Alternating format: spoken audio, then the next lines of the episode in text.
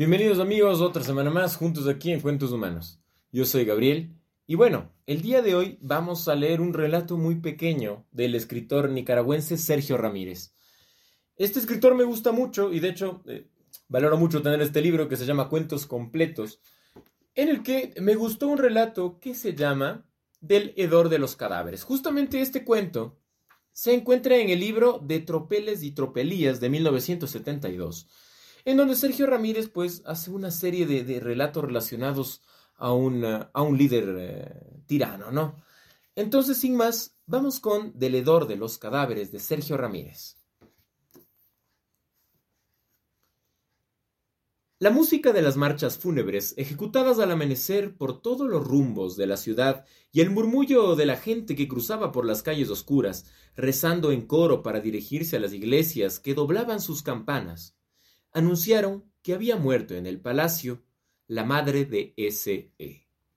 La República se sumió en un luto y hundió en mar de banderas a media asta durante todos los días que el cuerpo yaciente y vestido con ropas de ángel fue paseado en una urna por los parajes de la ciudad sin que se hablara en definitiva de su entierro. Hasta que S.E.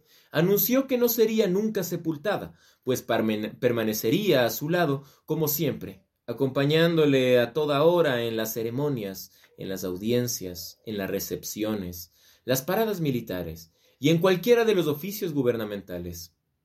Al principio pareció sencillo, a las ayudas de cámara, vestir el cadáver para cada ocasión y sentarlo debidamente apuntalado a la diestra de ese pero al poco tiempo el hedor era terrible, pues los procedimientos de embalsamiento eran aún muy precarios en la República.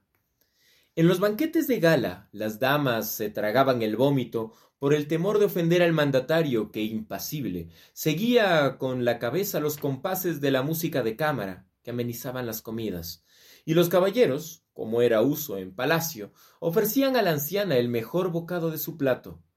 Los embajadores estaban obligados a hacerle siempre el besamanos, aunque al tomarle los dedos ah, enjollados se quedaban con partículas de piel verdosa entre los suyos.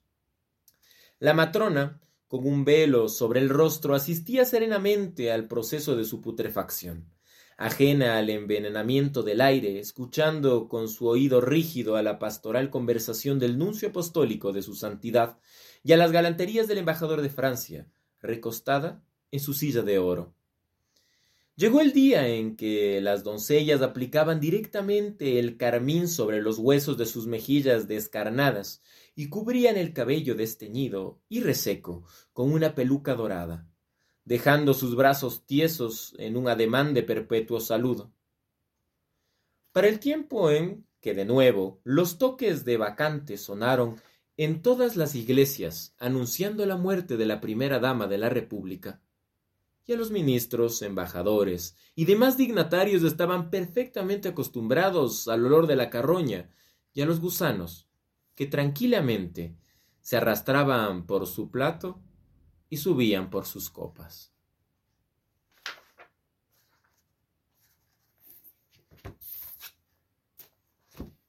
Y bueno amigos, este ha sido el pequeño relato que les tenía este domingo, así que sin más, nos vemos la siguiente semana.